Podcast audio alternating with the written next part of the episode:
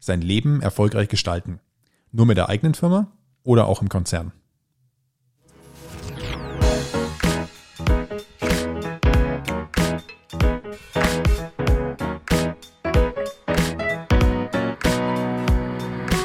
Adlerperspektive. Der Podcast der Jungadler. Herzlich willkommen zu unserem Podcast heute am Donnerstag. Servus. Ähm, ich sitze hier in unserem wunderschönen kleinen Podcast-Studio. Heute mit einem ganz besonderen Gast. Auf der einen Seite ist äh, auf meiner Seite wieder die liebe Louis Servus miteinander. und unser wunderbarer Gast, der Thomas Bätz. Servus Thomas. Ich grüße euch. Schön, dass du da bist. Ähm, wer ist Thomas, äh, fragt ihr euch natürlich. Äh, Thomas haben wir eingeladen als äh, ja, einen für mich äh, sehr bekannten Menschen, der, mit dem ich schon viele äh, ja, spannende Dinge machen durfte, unter anderem auch den Stadtstrand. Aber wo kommt er her und warum habe ich ihn eingeladen? Ähm, es geht bei ihm darum, dass er eine, ja, sehr erfolgreich Karriere gemacht hat. Ähm, er hat auf über drei Kontinenten gearbeitet, äh, war in, auf Konzernebene ähm, ja, schon extrem weit gekommen und hat äh, ja, viele, viele Mitarbeiter unter sich gehabt, äh, die er leiten durfte und hat äh, super spannende Projekte auch in der Automobilindustrie vorantreiben können. Ähm, dazu kommen wir dann gleich nochmal. Und äh, das heutige Thema ist, äh, ja, wie man erfolgreich werden kann und äh, ob das in, auf verschiedene Art und Weisen machbar ist. Und da möchte ich einfach eine Parallelperspektive zum Unternehmertum mit aufbauen, nämlich dem werteorientierten äh, ja, Werdegang in einer Karriere, in einem Konzern. Ähm, wie kann ich mir treu bleiben? Ist das was für einen? Ähm, Weil es ja nicht mehr nur den einen Weg gibt, sondern ganz, ganz unterschiedliche Wege, erfolgreich zu werden. So, Thomas, erstmal herzlichen Dank, dass du dir Zeit genommen hast, äh, mit uns heute Podcast zu machen. Ähm, ich, wir müssen immer oder wir dürfen immer am Anfang mit einer tollen Einstiegsfrage starten. Und Jawohl. da ist der Thomas schon ganz gespannt, Oh, ja. äh, weil die ist natürlich wie immer sehr spontan. Ja, das glaube ich euch. Und die wird jetzt die Luisa stellen. Genau, ich freue mich schon drauf. Ich habe mir ein bisschen Gedanken gemacht und habe überlegt, machen wir was Witziges oder was Nachdenkliches. Ich habe mich, Definiere du mal witzig. ich habe mich für was Witziges entschieden. Und zwar, ihr Lieben, an Thomas geht die erste Frage und Nico Reihe um, dann gibt jeder seine Antwort. Alles klar. Thomas, was würdest du machen, wenn du einen Tag lang das andere Geschlecht wärst? Oh Gott. Okay, also spontane Antwort aus dem, aus dem Bauch ist natürlich, dass ich äh, ein strenger äh, Befürworter bin, dass die Frau das stärkere Geschlecht ist. Von daher würde ich mir eine Rolle oder eine Aufgabe raussuchen, wo eine Frau heutzutage sich ja wirklich gut beweist. Also ich würde eine Führungsrolle von einer Frau ausnehmen. Yahoo kennt man von früher oder jetzt auch bei Daimler oder in anderen Führungsrollen. Da würde ich mich wirklich mal in die Hauten von einer Frau begeben und aus einer weiblichen Perspektive eine Führungsrolle für einen Tag begleiten. Perfekt. Oh, da fühle ich, da fühle ich mich jetzt schlecht, Thomas. Die erste Oh, Antwort, die mir, die mir in den Kopf gekommen ist, ist äh, ich wollte Nicht nein, nicht das, was du denkst. Ja, ich- äh, nein, die erste Antwort wäre wirklich, äh, ich würde mal gerne an einem Mädelsabend. Äh, weil Oh. Lieber aus nicht. Meine, aus mein, ja, naja, das, du weißt ja nie. Also ich kenne viele Jungsabende und die sind sehr gut und sehr lustig. Also kann ich, kann ich äh, ja definitiv bestätigen. Aber wie das die Mädels so unter sich machen, wenn sie wirklich hier dann in, in Schlapperhose auf, dem auf der Couch sitzen, irgendwie Kaba mit Baileys trinken und über, äh, über Männer lästern, so stelle ich es mir zumindest vor. Ähm, ja, würde ich auf jeden Fall gerne mal mitmachen, um das einfach so ein bisschen einschätzen zu können. Das ist aber auch, glaube ich, so die Standardantwort, die ich wahrscheinlich schon mein ganzes Leben sage. Ich habe die jetzt nicht reflektiert, ob ich das jetzt wirklich momentan noch machen würde, Ja, aber das ja. ist das Erste, was mir in den Kopf fällt. Und du, Luisa, was würdest du machen, wenn du Ja. ein Mann bist? Jetzt, ja, das ist nämlich gerade, aber auch wieder cool. Ich überlege mir, was mache ich mir als Frau? Ich muss ja ein Mann sein. Ja, ja. Ich bin was anderes. Ich bin eine Frau als Geschlecht. Also, genau. Ähm, ich nutze das wirklich. Ich habe natürlich jetzt auch sehr witzige Antworten, aber ich muss mich ja ein bisschen beherrschen. Und meine Antwort ähm, ist das Thema, dass ich, glaube ich, die sozialen Medien da nutzen würde und die ganzen Geheimnisse ausplapper. Also wenn ich dann Mann bin, auf was Männer wirklich ähm, oder auf was halt ähm, Männer oder Frauen dann wirklich stehen. Also ich würde dem anderen Geschlecht aus Sicht des Mannes sagen, okay, darauf legen Frauen Wert, so sprichst du Frauen an, darauf stehen sie, sag ich mal, so die Geheimnisse ähm, dem anderen Geschlecht im selben Geschlecht drüber Das ist ja bringen. die Versteht ab man jetzt das? das Coaching bei Luisa. Versteht ihr das, was ich meine? Ja. Ja, ich verstehe es, aber du kannst auch jetzt schon damit loslegen, äh, aus deiner Frauenrolle heraus. Das vertiefen wir. das vertiefen wir in einer gesonderten Podcast-Folge. Gut, aber ich, ich hatte auf jeden Fall schon wieder Thomas Antwort beeindruckt, weil er dort äh, natürlich sehr strukturiert das Ganze schon durchdacht hat, was ihm äh, natürlich auch irgendwo im Konzernleben so ein bisschen dargestellt hat. Ähm, Thomas, ich kenne dich zwar jetzt äh, schon als Person und sehr persönlich, ähm, aber den, deinen kompletten Werdegang kenne ich so nicht. Ähm, was hast du denn genau studiert gehabt? Du, also Werdegang, ich kürze es ab, weil ja. wenn, dann ähm, das ist abendfüllend. Also ich äh, studiert, um auf deine Frage zu antworten, ich bin Statiker, ich bin ausgebildeter Bauingenieur und auch mal gleich für die Community. Äh, ich bin ein Paradebeispiel für das eine Studieren und nicht das Machen. ja, also das, das, sind hier zwei andere Paradebeispiele. Äh, äh, stimmt. Also da sind wir schon drei, mindestens drei im Raum. Äh, von daher eines der USPs ist ähm, das eine Studieren und was anderes machen. Okay. Und äh, das heißt, studiert hast du dann äh, ja Statik bzw. Bauingenieur genau, wahrscheinlich. Genau. genau. Ähm, und wie bist du dann damals nach dem Studium in die, in die Karriere eingestiegen? Okay, da muss ich quasi ergänzen, dass meine Karriere äh, jetzt mit zwei Dekaden sich fast ausschließlich um den Automobilbau und die Entwicklung äh, und Forschung dreht. Ähm, und der Sprung vom Bauingenieur ist wirklich witzig und das äh, ist auch so äh, in die schwäbische Region, die es damals war, ähm, sind Zufälle, die manchmal im Leben entscheiden, ob man eben an der Kreuzung links oder rechts rumgeht. Bei mir war es wirklich beim Unischwimmen. Ich bin ja aus meiner Jugend heraus äh, aktiver Leistungsschwimmer gewesen und äh, da trug es sich so zu, ähm, durch eine interessante Bekanntschaft, äh, dass ich angesprochen wurde, ob ich nicht mal Lust hätte, äh, in Stuttgart vorzusprechen äh, für eine ganz andere Position, als was ich wirklich studiert habe. Und gesagt, getan, hingefahren, Assessment Center, das gab es damals noch äh, äh, vorgesprochen bei einer Firma ein bisschen außerhalb von Stuttgart und vier Wochen später hatte ich den Arbeitsvertrag. Aber wie gesagt, das war ein Zufall, eine Koinzidenz und im Nachhinein genau richtig so. Okay, einwandfrei. Ähm, weil wir haben uns ja schon über unsere Karriere unterhalten. Äh, Luisa ist ja auch, glaube ich, gleich in einen Konzern eingestiegen. Ja, genau. Aber wahrscheinlich auch nicht durch einen Zufall. Bin ich durch einen Zufall? Ich überlege jetzt gerade. Hast du es hm. geplant gehabt, dass du da hingehst? Ja, doch schon. Okay. Also ich war also. schon während dem Studium viel in Konzern, auch in, in, einem kleineren Mittelstand mal und für mich war es schon ähm, klar und ich wollte das auch ausprobieren. Ich hatte es durch Studium kennengelernt, habe mich da auch größtenteils wohlgefühlt und ja, war so erstmal so ein bisschen der Werdegang. Okay. Ja. Das heißt im Endeffekt jetzt in den Konzern reingekommen und dann dort wahrscheinlich gelebt. Aber also ich muss das immer aus meiner Sicht so ein bisschen stellen, weil ich noch nie in einem Konzern oder in einer Firma gearbeitet habe. Ähm, ich bin nach dem Studium einfach mit dem Unternehmertum weiter fortgeschritten, äh, ohne dass ich das jetzt so, so in mir drin hatte. Aber was passiert, wenn du jetzt in den Konzern reinkommst? Also du arbeitest dich ja ein ähm, und mit welchem Ziel startest du da? Also genau. Man muss ja vielleicht auch noch ergänzend sagen, dass das auch sagen wir, vor 20 Jahren, ich bin 2001 damals bei, bei Daimler eingestiegen, erst in der Pkw-Entwicklung in Sindelfingen, äh, das MTC, wer es eventuell kennt, ähm, das Mercedes Technology Center.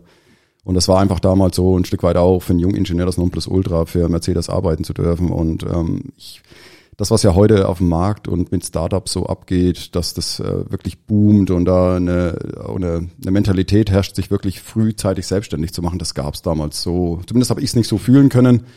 Von daher war das auch ein Stück weit der Standardweg aus dem Studium in eine große Firma. Natürlich auch Postwende, das Thema Sicherheit und äh, mal in einem Team arbeiten das war so der Haupttreiber und ja, erstmal ankommen, zurechtfinden, wie ihr selber wisst als Ingenieur. Das eine ist ja das, was man lernt, das andere ist, was man im Arbeitsleben erfährt und dann an Wissen aufbaut. Es war ein super Einstieg, äh, ich habe das sehr genossen und hat mich ja dann auch in die Welt gebracht, aber da reden wir vielleicht später nochmal dazu, aber das war so der, der Start Poststudium. Okay. Ich glaube, dass das ja ein sehr, sehr spannender Punkt ist, warum man dort beginnt. Du hast jetzt eine Wertsicherheit angesprochen, der natürlich in einem Konzern gewisserweise geprägt ist. Also für mich ist Sicherheit immer, wenn ich mich auf mich selbst verlassen kann, dann gibt mir das Sicherheit, dass ich nicht von anderen abhängig bin. Ähm, in einem anderen ja, Konzerndenken höre ich halt oft, dass halt sich jemand anders mit um dich kümmert, also dir quasi diese Gewissheit gibt. Und somit ist ja Sicherheit immer unterschiedlich definiert. Ja. Ähm, und das ist ein super spannender Punkt, der, der für mich immer so ein bisschen erst begreiflich werden darf, dass es äh, so mit reinkommt.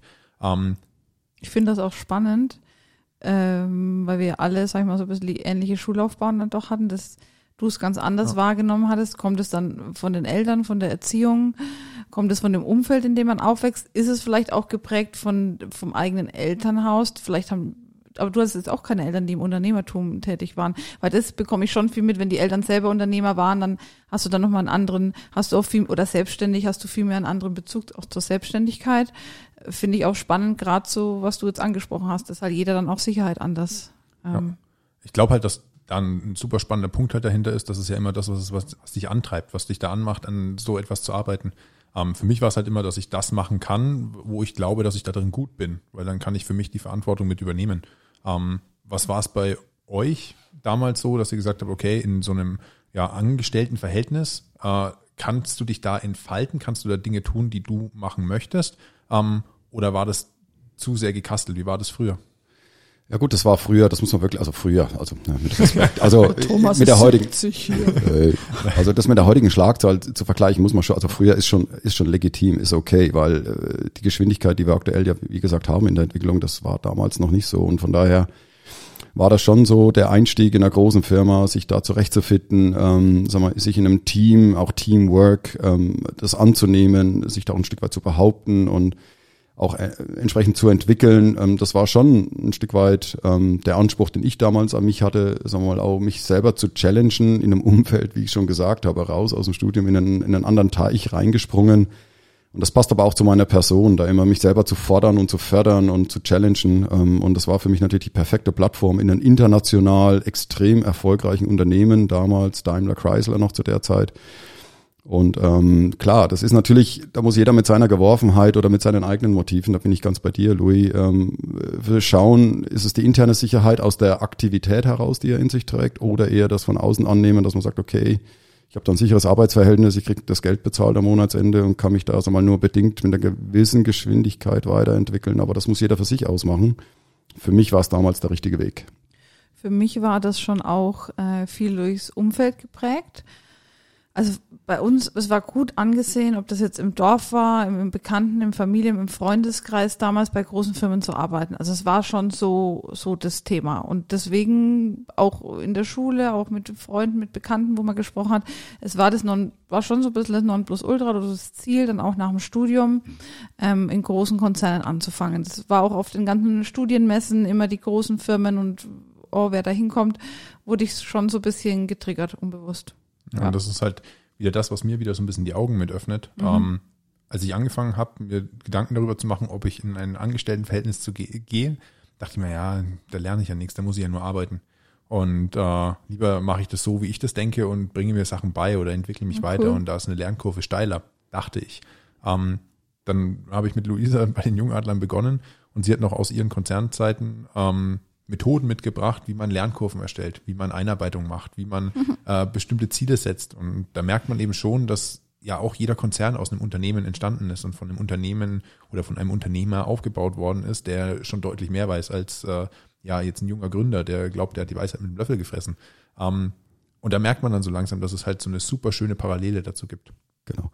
Ich denke auch, dass sich das nicht ausschließt. Ich glaube, Unternehmertum, ich meine, wenn ich jetzt mal in eure Augen schaue, das gelingt mir nicht ganz mit einem Blick, aber wenn ich da so hin und her schwanke, ähm, ihr werdet irgendwann auch Unternehmen oder vielleicht sogar so weit wachsen, dass ihr konzernhafte Strukturen einführen müsst. Und irgendwann kommt man an einen Punkt, wo man, für mich ist das irgendwo bei 200, 400 Mitarbeitern, dass man sich wirklich über interne Strukturen und Abläufe und Prozesse Gedanken machen muss, was man ja in so einem jetzt dynamischen Umfeld noch nicht muss, aber irgendwann kommt man schon auch an den Punkt, wo man gewisse Strukturen und Hierarchien einfach einziehen muss, ähm, dass die Maschine rund und gesund läuft. Ne? Von daher, das schließt sich nicht aus, es ist eher aufeinander aufbauend und richtig, wie du sagst, jeder Konzern ist aus einem kleinen Unternehmen, ob's HP in der Garage oder Apple oh. oder Daimler war. Oder Moon Repair. Oder Moon Repair. ne? Am Ende, hey, das ist alles okay. Ähm, mein Einstieg war halt direkt, ne, relativ weit oben in der Pyramide, beziehungsweise von der Firmenstruktur her und von daher, es hat alles eine Berechtigung. Ja, aber das merkt man halt dann immer so, wie sich diese ja, Gegebenheiten halt weiter prägen,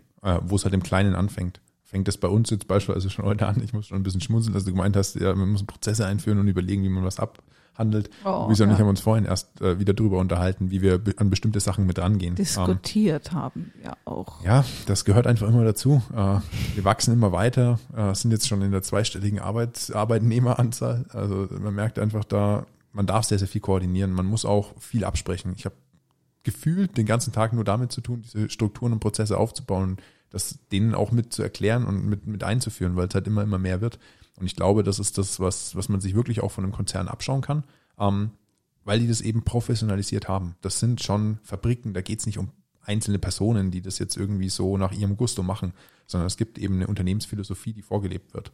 Und da bin ich bei einem sehr, sehr guten Stichwort. Hast du immer das Gefühl gehabt, dass du mit so einer Unternehmensphilosophie dass die vorgelebt wird oder dass du da das Gefühl hast, jo, bei Daimler ist was ganz besonders als vielleicht bei den anderen Stellen deiner Karriere? Also sehr gute Frage. Ähm, bei Daimler muss ich wirklich, ähm, wirklich zugeben, dass du so eine Komplexität wie äh, für mich, ich war ja auf der, auf der LKW-Seite des Lebens von Daimler, also alles, was größer sieben Liter Hubraum hat, äh, unterwegs und dort habe dort den Motor entwickelt. Von daher bleibt dir nichts anderes übrig, äh, wenn du so ein komplexes Bauteil oder, oder Umfänge hast, als wirklich strukturiert, stringent. Da gibt's viele kennen es wahrscheinlich, Produktentwicklungspläne und was da alles dazugehört, Meilensteinplanung dir bleibt gar nichts anderes übrig, weil ansonsten hast du keinen Überblick. Ne? Du kommst mit dem Kopf nicht über Wasser. Von daher musst du einfach Strukturen und Prozesse einführen und für eine verbindliche, einheitliche Sprache sorgen, sagen wir mal Entwicklungssprache, ähm, einfach um die Mannschaft synchron ans Ziel zu bringen. Ne? Ja. Glaubst du, es hat dich geprägt, auch von deiner Denkweise her?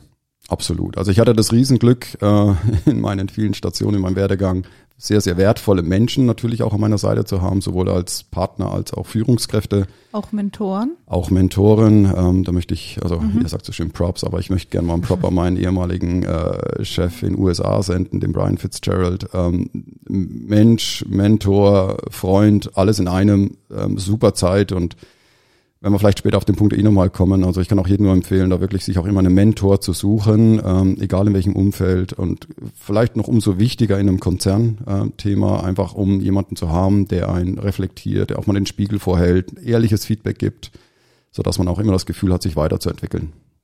Mhm. Okay, und wenn du jetzt schon USA mit ansprichst, ja, das ist ja eine deiner, deiner Stationen, auf denen du ja mit unterwegs bist, die wir auch mal so in privaten Gesprächen schon so ein bisschen angeschnitten haben. Ähm, wie findest du da so eine Philosophie zwischen einer US-amerikanischen Kultur im, im Konzern, die ich mir ja auch noch intensiver oder noch krasser vorstelle, äh, gegenüber einer deutschen? Weil ich glaube, Luisa, du warst noch nicht in den USA angestellt, aber Nein. ich glaube in Schweden. Schweden mit, genau. ja. ja. Aber ähm, nicht angestellt, sondern dort tätig gewesen, aber alles immer nur deutsche Firma. Okay. Ja.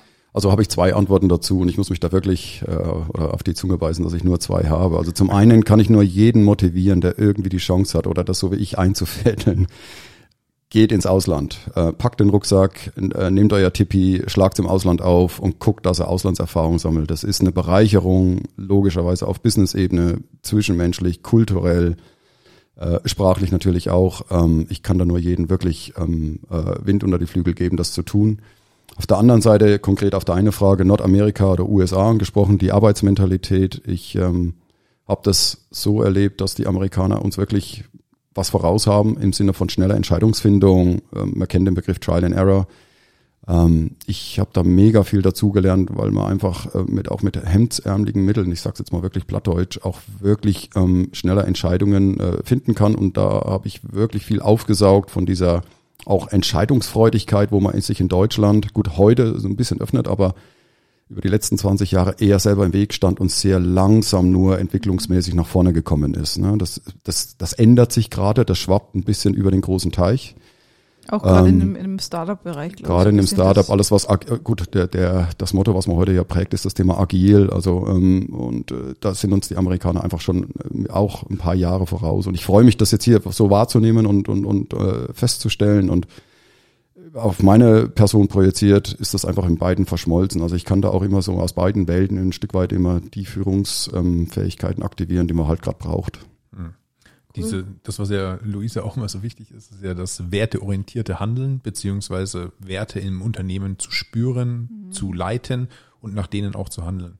Ähm, wie siehst du das? War das immer möglich, im Unternehmer, äh, im Unternehmen zu arbeiten und äh, quasi als angestellte Person Werte mitzuleben oder gab es da Situationen, wo, wo gegen deine Werte gehandelt wurde? Oh, das ist interessant, da würde ich dann auch gerne antworten.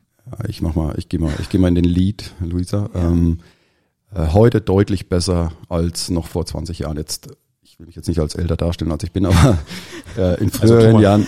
Thomas ist in Wirklichkeit 72, er schaut noch so eine junge, junge, junge Stimme. Ja, nee, alles gut. Thomas, nee, wie alt bist du? Die Zuhörer interessiert das Brennen. Ich bin Baujahr 74, Skorpion und äh, damit 46 Jahre jung. Ah. Alles klar. Genau. Also nochmal.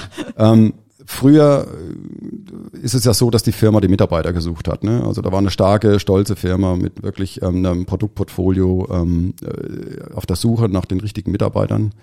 Heute ist es ja ein Stück weit genau andersrum, dass sich die Mitarbeiter die Firmen aussuchen und es ist auch, ich finde das super, ne, dass es eher nicht mehr darum geht, ähm, jetzt, dass eine Firma Mitarbeiter findet und bindet, sondern eher, dass sich die die frischen jungen Kräfte und die Mitarbeiter eine Firma aussuchen, genau wie du sagst, nach den Werten, nach dem Code of Conduct und oder dem Credo, was eine Firma verkörpert. Ähm, ist auch toll festzustellen, dass das heute wirklich gelebt wird und auch mehr und mehr in Deutschland festzustellen ist. Ähm, und es dadurch einfach den, den jungen Leuten gerade mal auch einfacher wird äh, zu entscheiden, hey, da schwinge ich mit, da bin ich in Resonanz, das passt mit meinem eigenen Frequenzband äh, überein oder es gibt halt einfach Wellenberge, die aufeinanderstoßen und ich mich dann eher entferne im wahrsten Sinne von dieser Firma und mir einen anderen Arbeitgeber suche. Ähm, von daher ja, ähm, war es früher wirklich äh, mit dem äh, Corporate Identity eher schwieriger, seine eigenen Werte dort platzieren zu können und leben zu können. Aber es ist toll festzustellen, dass das heute aufgebrochen wird und anders äh, sich darstellt. Perfekt. Ich hatte ähm, in meinen, glaube drei Jahren, drei, vier, ich muss immer nachrechnen. Thomas sagt vier. Ich bin mir nicht so ganz sicher.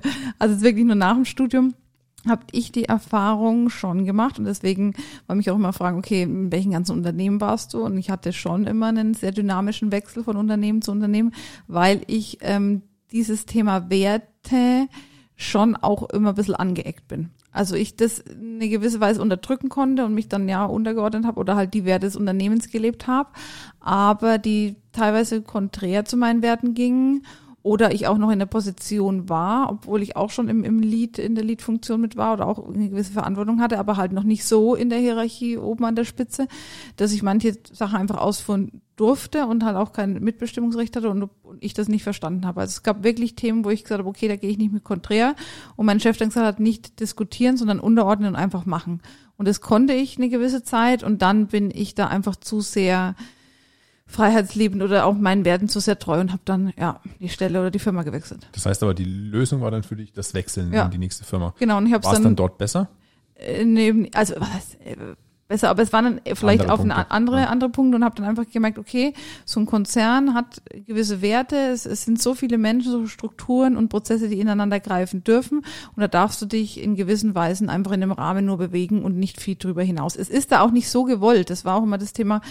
Ähm, das habe ich schon während meinen Werkstudenten und Praktikas erfahren, gerade im Konzernleben, du hattest eine Aufgabe und bei mir war das halt immer so, bam, bam, bam, durchgehasselt, let's go und was jetzt?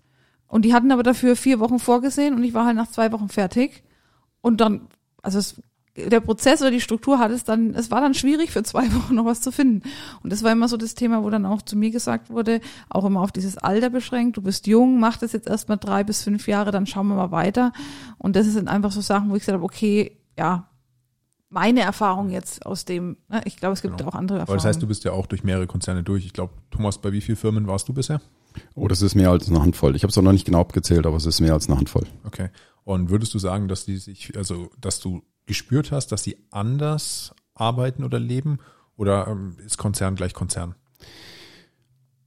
Ich würde, wenn ich mich entscheiden müsste, sagen, dass ich schon anders leben, weil zum einen, klar, meine 14 Jahre bei Daimler in Summe ist natürlich ein OEM, also das ist die Spitze von auch ähm, der Arbeit mit Zulieferern. Da hast du nochmal einfach diesen Integrationsansatz, der sich einfach anders darstellt, als wenn du für einen Zulieferer arbeitest, wie meine vorletzte Station bei Brose in Coburg. Das ist einfach nochmal ein anderes Arbeiten, weil du eher reaktiv unterwegs bist mhm. und bei dem OEM, also als der Lead, der am Ende sag mal, den direkten Kundenkontakt hat, einfach in der in der aktiven, gestalterischen Tätigkeit bist. Und das ist schon ein anderes Arbeiten. Okay. Und dann gibt es noch den zweiten Punkt, der mich jetzt interessiert, äh, weil ich das auch so ein bisschen in der Parallele sehe. Früher war es ja eher so, dass man, oder hat man mir gesagt, das früher meine ich jetzt vielleicht noch ein Stecken früher, unsere Eltern äh, waren ja dann doch eher so, dass sie bei einem, bei einer Firma ihr Leben lang waren. Oder sagen wir mal mhm. mein Opa. Mhm. Die haben das so gesehen, sie haben da angefangen und sind aber auch in Rente mhm. gegangen. Mittlerweile ist es ja eher so, dass man äh, ja öfters mal die Firma wechselt, verschiedene ja, Aspekte ausprobiert, Aufstiegschancen hat. Ähm, wie siehst du das? Ist das äh, etwas, was in Mode gekommen ist, dass man eher wechselt und aufgrund von welchen Gründen oder warum bist du von einer Firma zur nächsten gegangen?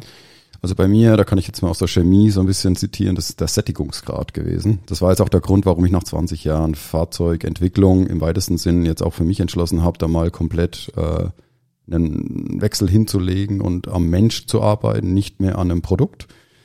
Also bei mir konkret, um auf deine Frage zu antworten, war es einfach, äh, wo ich gemerkt habe, okay, ich habe es verstanden, wie man ein Produkt auf die Straße stellt und wie von Konzept zu SOP der Prozess ist, habe ich gesagt, okay, ich brauche mehr. Ne? Da ist noch so viel und ich war ja auch in Afghanistan gewesen, unter anderem habe erneuerbare Energieprojekte eingeführt. Das ist nur ein Beispiel von vielen, weil ich einfach, da ist so viel draußen und hey, ähm, Augen auf, Blinker setzen und einfach machen und das habe ich für mich am Anfang vielleicht unbewusst, in den letzten Jahren bewusst auch so entschieden und hey, ich, ich ich glaube auch, es wird so weitergehen.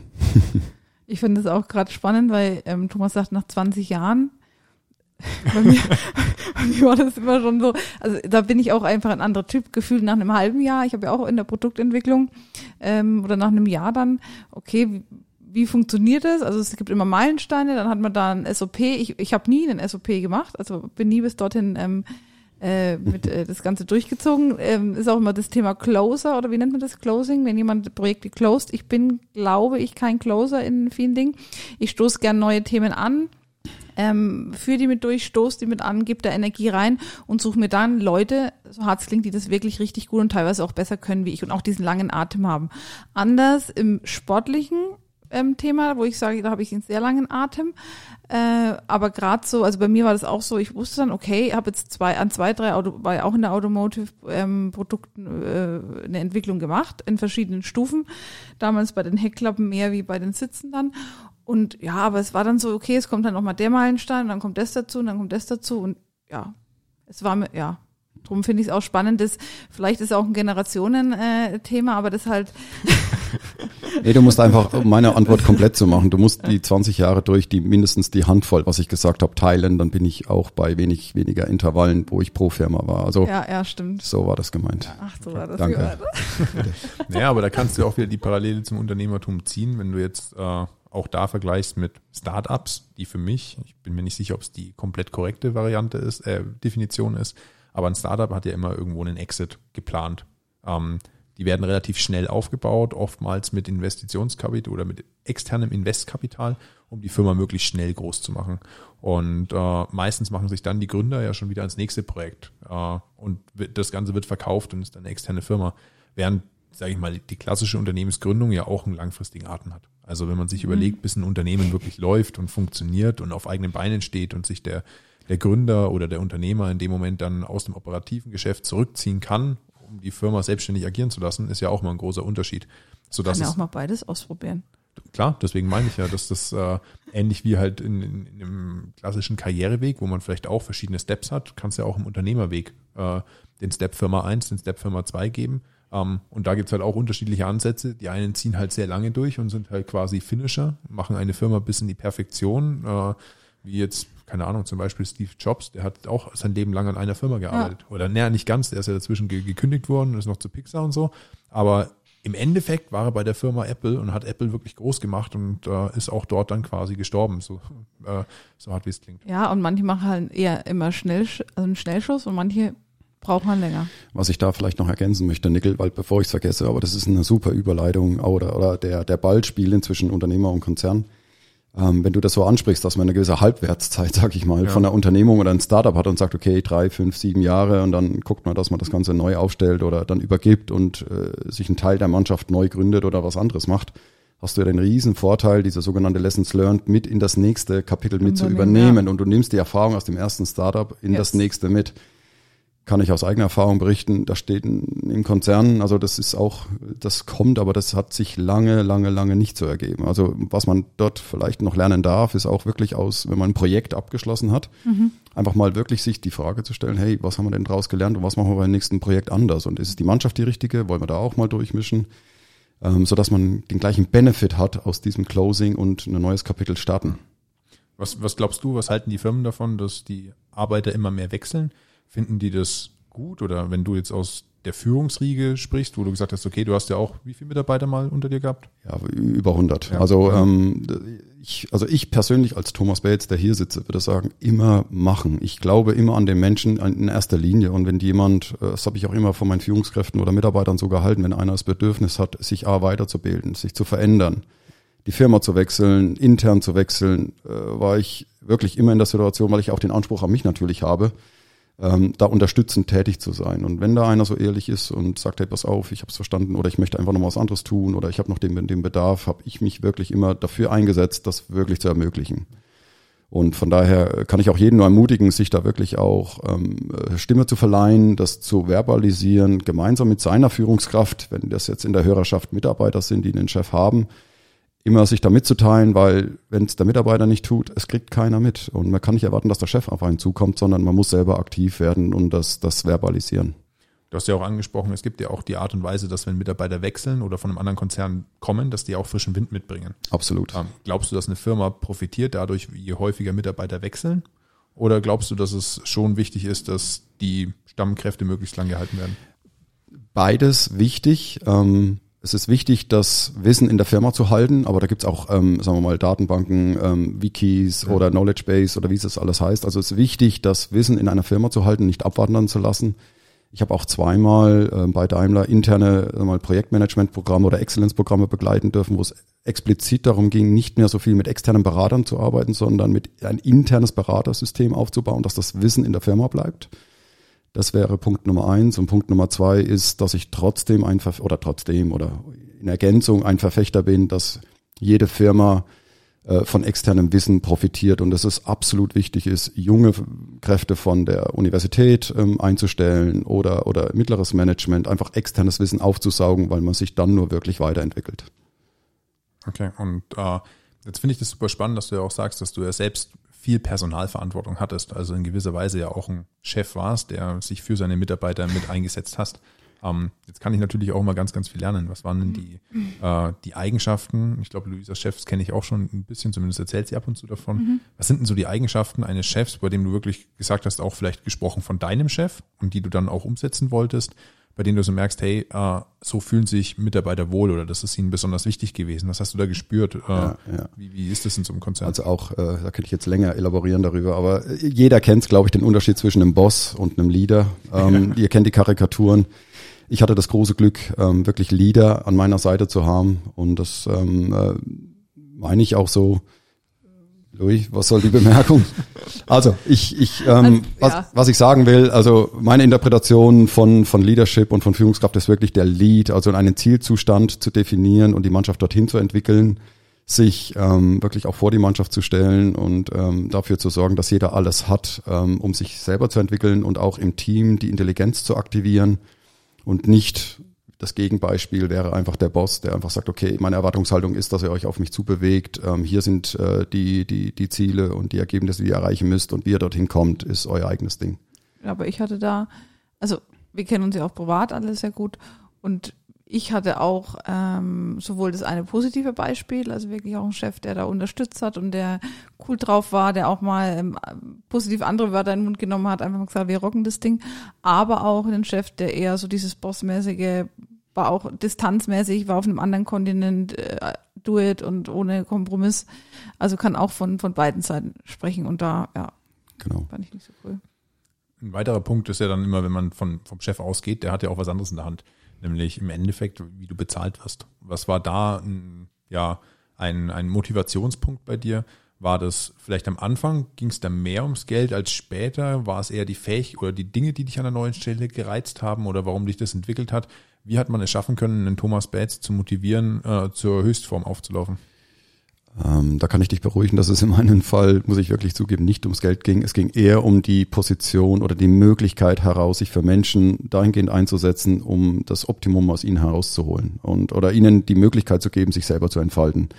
Ich habe das ja, ich bin seit der Zeit bei Daimler Führungskraft ähm, und durfte das dort auch natürlich im Voraus von meiner von meiner Führungskraft erleben, wie das geht und habe das dann versucht nach bestem Wissen und Gewissen und mit meiner Geworfenheit weiterzugeben also meine Motivation war immer, ähm, den Mitarbeitern das zu geben, dass sie optimal performen können und das äh, in meine Mannschaft zu tragen, ein Stück weit auch vorzuleben.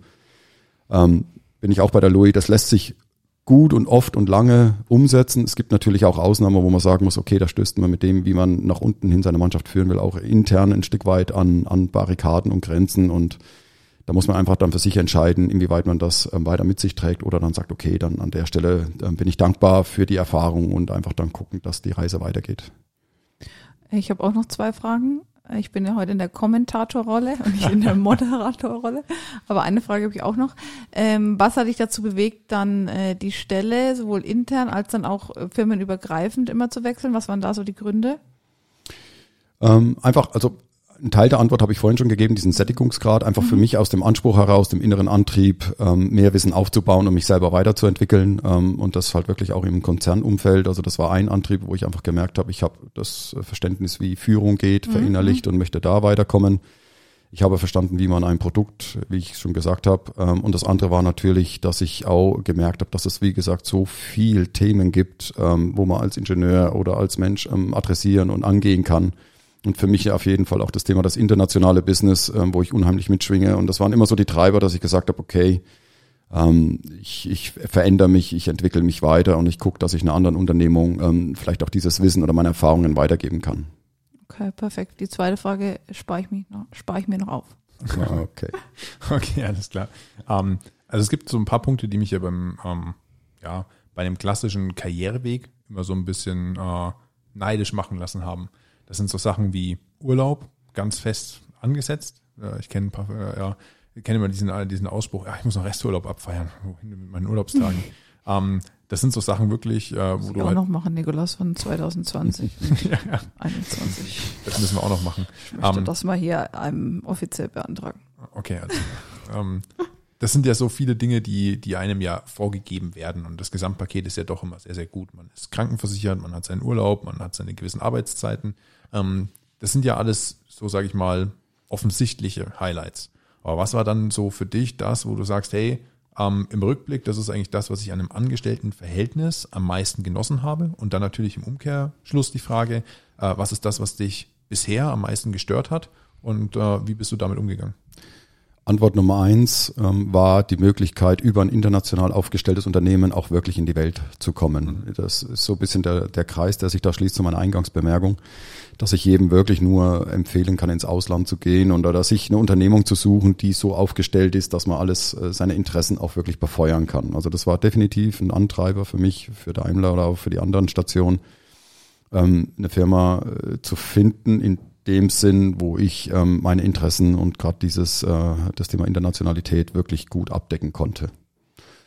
Ähm, auf der anderen Seite Frage zwei. Frage zwei. Ja, das ist das, was dich motiviert hat und was ist das, was was du am meisten im Endeffekt äh, ja, was dich am meisten abgeschreckt hat oder was dich am meisten gestört hat und wie du dann damit umgegangen bist? Ja, das ist einfach diese, genau diese, diese Vorgabe, ähm, sich einem gewissen ähm, Firmencredo unterzuordnen, äh, in gewissen Bahnen zu gehen, Schwimmbahnen und einfach äh, so einen gewissen fremden Wert sich überzustülpen, wo man einfach schauen muss, inwieweit das mit einem selber übereinstimmt und dann entscheiden muss, kann man das äh, verantworten und für sich tragen oder, oder eben nicht. Was ich auch noch so aus dem bewusst Konzernleben mitnehme, sage ich auch bewusst, ist dieses Thema, dass da alle sehr viel im Haben sind. Äh, wie heißt das Buch äh, Sein oder Haben von? Das ist Erich Fromm, Haben genau, oder Sein. Haben genau. oder Sein, genau. Wer das mal lesen will, ähm, sehr große Buchempfehlung auch von uns.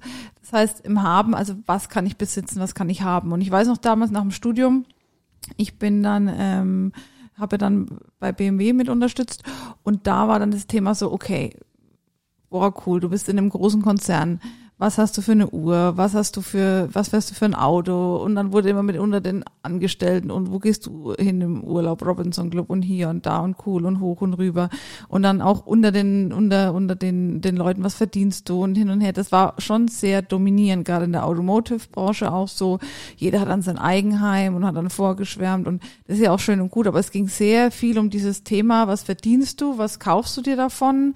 Ähm, Urlaubstage, wer hat den besten Vertrag, wer hat die Position ja, und dann, ich habe mich anfangs da auch so ein bisschen unter Druck dann ähm, gefühlt äh, gesetzt. Also auch was, was trägt man dann auf einmal, wenn man in so einem Konzern in der Position ähm, arbeitet? Wie, es gab auch Kleiderordnung, also ähm, ich durfte auch mal eine offizielle Kleiderordnung unterschreiben, weil ich Kundenkontakt hatte. Das heißt, es wurde auch klar vorgegeben, was ziehst du an, was ist gar ins No-Go und gerade dann die alten Hasen so ein bisschen im Unternehmen, die damit auch sehr streng umgegangen sind. Wer mich kennt, ich bin ja eher ein bisschen auf bin ich flippig? Ich weiß nicht, ob ich flippig Auf jeden Fall. flippig und verrückt. Aber bin schon auch jemand, der sich gut kleidet. Äh, ja, aber es ging halt, es ging wirklich, es war sehr noch sehr altmodisch auch. Also so zum Beispiel ein Rock oder ein Kleid ohne Strümpfe ging halt einfach nicht. Oder offene Schuhe waren nicht geduldet. Und das waren schon so Sachen, wo ich gesagt habe, so, boah, Jungs, was geht? Wie hast du das erlebt, Thomas? Ja, das ist ja auch, also das, das kann ich sofort unterschreiben. Also im Endeffekt steht man sich da, also ich möchte auch nicht, dass das zu negativ klingt, aber es ist, es gibt halt einfach Konzernstrukturen, die musst du einhalten und ähm, ich meine, das war ja ein Riesenhype, wenn das noch wisst, von, von Jürgen Schremp hin zu Dieter Zetsche, der Wechsel in der Führung bei Daimler wo dann auch einmal es möglich war, keine Krawatten mehr zu tragen, die, Oh, die Hemden okay. aufgeknöpft wurden, die Ärmel zurückgekrempelt, also auch im übertragenen Sinne, was die Arbeit angeht. Und das war ein Riesending. Und heute ist es völliger Standard. Heute wirst du komisch angeguckt, wenn du noch eine Krawatte trägst. Und das, das ist halt alles etwas, ja, ich will nicht sagen steifer, aber das ist halt einfach, das ist Konzernleben, da muss man gewisse Spielregeln einhalten, muss die sich mit sich vereinbaren und ähm, dann ist es so, hey, und wenn man das äh, gut kann, dann passt man da hin und wenn nicht, dann muss man einfach gucken, dass man, dass man sich weiterentwickelt. Was ich auch immer noch gemerkt habe, auch egal wie groß die Firma ist, du merkst es trotzdem, die Führung, ob das jetzt ein Vorstand ist, eine AG oder noch ein Familienunternehmen, die Leute, die an der Spitze sind und wie sie ticken. Und man denkt ja wirklich teilweise riesige Firmen, wo du teilweise den Vorstand und die Führung nie, nie vier Augen, teilweise noch nie mal gesehen hast in dem ganzen Unternehmen. Du merkst trotzdem, bei meine, ähm, mein, mein, mein Begreifen, bis in die untersten Strukturen merkst du, wie eine Firma geführt wird und wer da oben ist. Also das, das geht trotzdem runter in die unterschiedlichen Ebenen. Fand ich immer faszinierend. Ab- Absolut. Und das ist auch die, die Challenge für jede größere Unternehmung in den heutigen Tagen, einfach top-down von oben die Unternehmensphilosophie vorzuleben. Und dafür zu sorgen, dass mich äh, Lead by Example ist ein schöner Anglizismus, ähm, dass man einfach da das auch vorlebt, wie man die Erwartungshaltung gegenüber den Mitarbeitern hat. Ne? Und da gibt's tolle Firmen, die das super leben. Elon Musk, dein Vorbild, ne? also wenn der seine 80 äh, Stunden die Woche klockt, äh, dann ist das ein Stück weit auch die Erwartungshaltung und vielleicht auch der Spirit, der in der Firma gelebt wird. Und äh, wenn man das eben nicht tut, auf der anderen Seite der Medaille, dann ähm, hat man halt eine andere Situation. Ja. Und Was da sind wir jetzt wieder bei einem, bei einem super Thema mit äh, 80 Stunden Vorleben.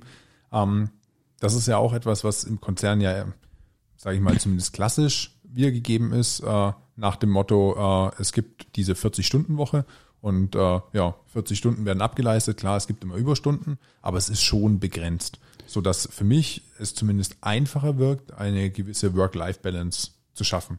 Während ich im Unternehmertum doch gerade auch am Start natürlich irgendwie 24-7 halt äh, ja am Agieren bin und eigentlich immer mit einem Auge auf die Firma schiel und funktioniert das alles so. Äh, wie hast du das so wahrgenommen? Ähm, hat das besser geklappt, in einem, äh, in einem Unternehmen wirklich da auch auf seine privaten Also Dinge zu schauen, dass man die realisieren kann? der Schlüssel zu dieser Antwort ist das Thema Ownership. Ähm, was glaube ich intrinsisch drin ist, wenn ich ein Startup oder meine eigene Firma starte, da habe ich das, das ist mein Baby. Ne? Dann nehme ich den Ball Forest und laufe damit. Ne? Das ist mein Ding. Und ähm, die Kunst ist einfach äh, für jeden größeren Unternehmer, das mit seinen Mitarbeitern auch hinzukriegen, dass die die Ownership bekommen, dass die das spüren und wollen. Und da ist es vielleicht auch fast egal, ob angestellt oder, oder selbstständig. Ähm, wenn man das hinbekommt, ähm, dass die Mitarbeiter die Ownership für das haben, was sie tun. Und äh, überhaupt nicht abwertend gemeint, aber das ist für den, äh, für die Sekretärin genauso wichtig wie für ihren Hausmeister, wenn ich die Leute einfach abhole, oder mal vorbeigehe, die Hand schüttel und sage, Mensch, du machst einen tollen Job, das ist dein Ding, ich bin stolz auf dich, dann kann das auch in einem Konzern unterleben. Aber das ist halt, da menschelt auch ein bisschen ne, von der Führungskraft, wie es vorgelebt wird. Aber äh, was ich mitgeben möchte, ist das Thema Ownership, ne, das wirklich mit Leben zu füllen und vorzuleben.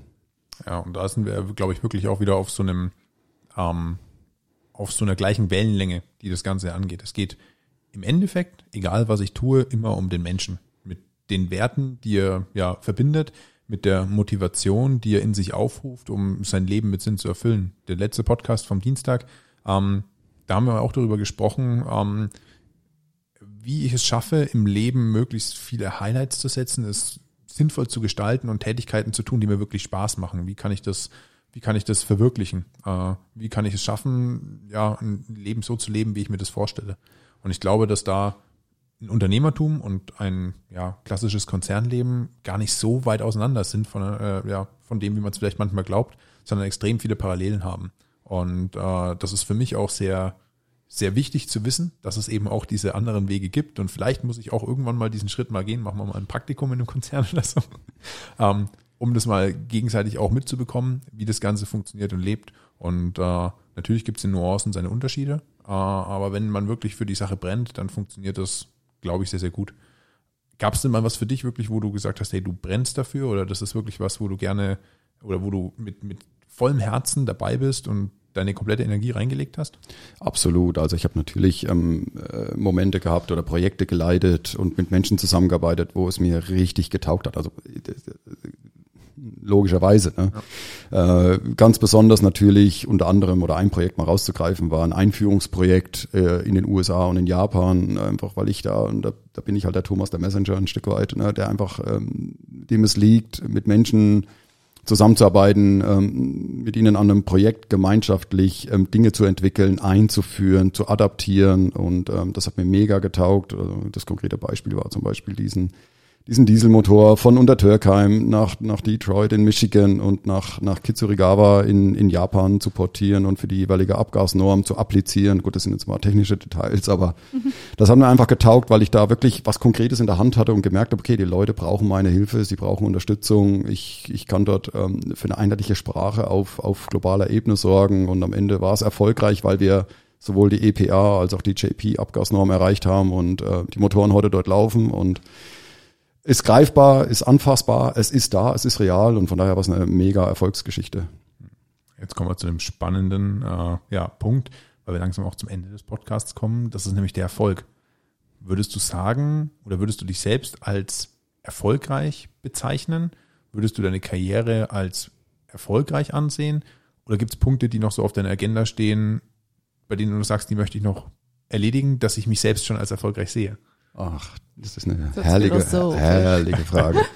ähm, auch wieder beides. Ich, äh, ich, ich denke nicht nur, ich weiß, dass ich erfolgreich war, weil ich Menschen ähm, es ermöglicht habe, äh, sich weiterzuentwickeln. Da habe ich konkrete Beispiele und das, wenn ich da heute noch hinblicke, wie durch mein Zutun Menschen besser geworden sind äh, im Berufsleben und natürlich weil wir ja auch im Berufsleben eine eheähnliche Beziehung haben, dadurch auch sagen wir, im Privatleben einfach ähm, ausgeglichener waren, war ich auf jeden Fall schon erfolgreich. Dass man auf der menschlichen Ebene beruflich habe ich schon mitgegeben, es gibt Erfolgsprojekte, definitiv, aber auf der anderen Seite bin ich natürlich noch hungrig und Erfolg hört ja auch ein Stück weit nicht auf. Ähm, das ist ein Prozess, ähm, da gibt's Etappen. Ähm, es gibt Gipfelkreuze, die ich noch erreichen möchte. Ein wichtiger Schritt ist ja, dass man sie sieht und weiß, welche das sind. Und ich werde mich gerne noch auf diese zubewegen und ich bin da noch hungrig und werde meinen Weg gehen. Definitiv. So alt bist du ja zum Glück auch noch. Nico. Ach, da kann man immer ein bisschen mitspielen. Ja. Nein, also ich glaube. Aber wie sieht's bei euch aus? Jetzt gebe ich mal den Ball weiter. Nickel? Ähm, also das ist ja immer spannend, weil wir uns ja oft fragen oder sagen, hey, das, äh, ja, die Jungadler ist eine Firma, in der ich für mich das Gefühl habe, ich kann mich zu einem Unternehmer entwickeln. Ich habe wahnsinnig viel Freiheit und kann sehr viel unternehmerisches Know-how lernen. Lernen ist natürlich immer ein Prozess und erfolgreich sein ist irgendwie so eine Art Abschluss. Und ähm, dann gibt es immer so den Punkt, wie wir mit Frank das mal so besprochen haben, ähm, ja, Frank, wir wollen Unternehmer werden. Und äh, Frank hat dann halt auch mal gemeint, äh, Jungs, Mädels, Luisa, Nico, ganz ehrlich, ihr seid schon Unternehmer. Ihr seid Vollblut-Unternehmer, wie die genau. Luisa das so oft und so gerne zitiert. Ähm, und das ist ja ein Punkt, ähm, wir machen was. Deswegen sind wir Unternehmer. Und ich bin sehr zufrieden mit dem, was wir schon geschafft haben. Ähm, von daher würde ich ja sagen. Also ich fühle mich erfolgreich und bestätigt in dem, was ich tue, dass das das Richtige für mich ist. Heißt aber auch, ähnlich wie bei dir, dass ich noch nicht zufrieden bin oder noch nicht gesättigt bin. Ich habe noch diesen Durst, weiter zu wachsen und zu steigern, was aber das Ergebnis, was wir bisher haben, nicht schmälert, sondern eher halt motivierend äh, ja, für mich wirkt. Ich finde die Frage auch ganz spannend, weil ich vorgestern mit einer guten Freundin Bekannten telefoniert habe. Wir haben uns wieder connected, die bei L'Oréal Paris äh, eine sehr ähm, gute Position hat und da auch in einem Konzern, äh, in einer Konzernstruktur international arbeitet und sich mit dem Mentoring, ähm, Thema Mentoring, ähm, auch beschäftigt. Von jungen Studenten coach die, ähm, die Caroline, die wird auch ähm, äh, bei, bei uns im Podcast zu Gast sein. Und äh, da hatten wir das Thema Erfolg. Wie definiert jeder Erfolg? Und was wir auch spannend fanden, ähm, auch die Jahre, sage ich mal, 20, 30, 15, 25 so ein bisschen das Thema, man wächst da. Und früher, glaube ich, war wirklich so dieses Erfolg geprägt oder auch bei mir so die, die Anfangs 20er Jahre, so wirklich dieses äh, durch den Konzern, was für ein Auto, wohin, erstmal in diesem Haben sein, dann Next Challenge, nächster Job, nächste Position, bam, bam, bam. Und ich habe ja schon mal in einem früheren Podcast das Gedicht vorgelesen, was ist Erfolg? Und ich erde mich da immer sehr und ich, ich mag gewisse Challenges. Ich, ich, bei mir dreht sich Priorität momentan auch viele oder ich definiere mich auch sehr viel über den Job momentan in der jetzigen Lebenssituation. Aber Erfolg ist was bleibt am Ende hängen? Also was sind wirkliche Erfolgserlebnisse, wenn ihr auch zurückdenkt? Und es ist nicht die oder die Position, es ist nicht das und das Auto oder den Luxusgut, wo man sich mal ähm, gegönnt hat, sondern wirklich ähm, Themen, die euch nahe gehen. Und zum Beispiel bei den, bei den Jungadlern fällt mir jetzt spontan ein von unserer Dunja, die ähm, uns auch sehr gut unterstützt. Die hat Praktikum vier Wochen gemacht und hat danach so ein Praktikumszeugnis äh, oder halt Zusammenfassung für sich geschrieben, Bericht. Und äh, der ging mir so nahe, wo sie einfach beschrieben hat, wie sie sich hier wohlfühlt und wie ihr das gefallen hat und ja, das sind einfach so Sachen. Oder Erfolg ist auch, wenn du gewisse Spuren hinterlässt oder wenn du ähm, in, in Lächeln bei Kindern erzeugst oder wenn du ein Gedicht schreibst oder oder ja, und das ist so ein bisschen das Thema. Man wird da schon auch im Unternehmertum Erfolg, bam, bam, bam, aber am Ende sagen ja auch viele Mentoren von uns, was so der wirkliche Erfolg ist und das sind halt die kleinen Dinge, die man einem nicht bezahlen kann mit Geld. Genau, und ich glaube, das ist ein wunderschönes Schlusswort, dass wir merken, dass äh, jemand wie der Thomas Bates, der ja wahnsinnig erfolgreich im, im Konzernleben ist, äh, eine, eine wunderbare Dame wie die Luisa, die sowohl Konzern als auch Unternehmertum mitgemacht hat, äh, und ich, der bisher nur im, im der schon drei Firmen hat. Die, die aber alle für sich sagen, dass sie erfolgreich sind oder sich als erfolgreich wahrnehmen Jeder und Mensch als glücklich und zufrieden sind. Von daher wissen wir definitiv, wir können äh, ja unser Leben erfolgreich gestalten, egal auf welche Art und Weise. Ähm, und ich glaube, das ist äh, für uns alle sehr, sehr wichtig, dass es eben nicht den einen Weg gibt, sondern ganz, ganz unterschiedliche Facetten, die sich gar nicht so weit unterscheiden. Perfekt. Und ich wollte noch ein kurzes Schlusswort geben. Thomas ist ja auch äh, leidenschaftlicher Sportler, sehr diszipliniert und genau, da finden wir aber auf jeden Fall auch nochmal in Zukunft die Zeit. Äh, Gerade auch das Thema liegt mir auch sehr am Herzen, erfolgreiche Sportler oder Menschen, die sich mit Sport auch ihren Karriereweg gehen. Da können wir auch nochmal ein bisschen dazu schnacken. Das füllt jetzt, überfüllt den Rahmen heute. Genau, also wenn ihr die Liste einmal durch seid, fange ich gerne wieder oben mit an und kommt gerne wieder vorbei. Dann kommt das Perfekt. Thema Leistungssport und äh, das Arbeiten mit dem Druck und das Kombinieren äh, von, von Leistung im Sport und im äh, Genau, ja, Erfolg und Misserfolg. ja, das können wir auf Im jeden Fall noch ausbauen. Wir bedanken uns auf jeden Fall äh, ja, bei allen, die zugehört haben, ganz besonders auch beim Thomas, dass er sich die Zeit genommen hat. Danke, Thomas. Herzlich gerne. Ja, sehr, sehr gerne. Und wir hören uns dann ja, spätestens äh, bei unserem Podcast zum Thema Leistungssport. Herzlich gerne. Euch alles Gute. Bis Danke. dahin. Macht's Tschüss. gut. Tschüss. Ciao.